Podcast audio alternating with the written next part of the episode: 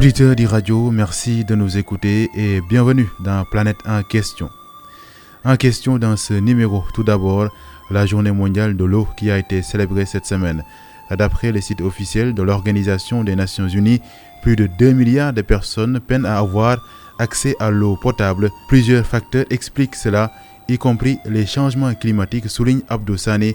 Il est géographe, environnementaliste et ancien président du conseil d'administration de l'Office national de l'assainissement. Dans un contexte marqué par les effets négatifs des changements climatiques, il va sans dire que nous devons accorder davantage, beaucoup, beaucoup, beaucoup de prudence dans la gestion de l'eau. Puisqu'avec les effets du changement climatique, nous notons une forte salinisation de l'eau. Deuxièmement, nous perdons beaucoup d'eau par évaporation à cause du réchauffement lié à ces changements climatiques. Or, le besoin est de plus en plus croissant.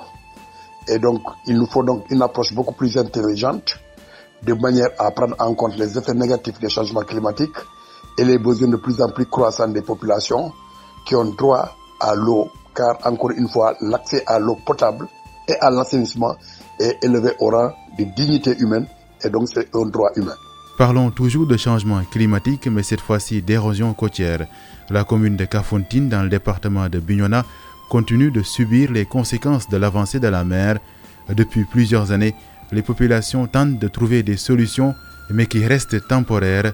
Elles demandent cette fois-ci l'intervention de l'État pour changer la situation. Les détails avec Hassanba. Kafountine, la commune la plus côtière de toute la Casamance, avec plus de 25 km de côte, est aujourd'hui fortement menacée par l'avancée de la mer. Une situation inquiétante qui a poussé la municipalité en collaboration avec les populations à chercher des solutions temporaires pour stopper ce phénomène. Une initiative saluée par le service des eaux et forêts de cette localité, Sergent Elas Goudjabi, le chef de poste. Si nous, on voit les populations se mobiliser, faire leurs efforts avec leurs propres moyens, venir vraiment intervenir dans le cadre de l'avancée de la mer pour pouvoir au moins atténuer les différents dégâts que cette avancée de la mer mène à travers les activités.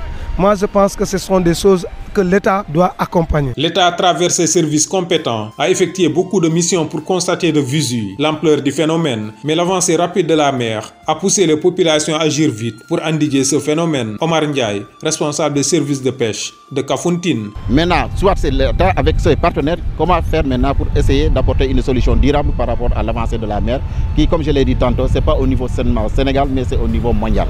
Donc je crois que c'est le moment euh, d'alerter. Les, les, gens de Kafountine sont actuellement sur le point d'alerter. L'activité économique de la commune repose essentiellement sur la pêche et cette activité est fortement menacée. Alerte le maire, Dr Fansou Victor Diata. Ça commence à, à nous dépasser puisque euh, l'endroit qui servait à accoster les pirogues est devenu complètement réduit de sorte que l'activité de, de la pêche commence à déteindre sur l'activité touristique. Faute de place. Et ces places-là sont, disons, réduites à cause de, du phénomène de l'érosion côtière.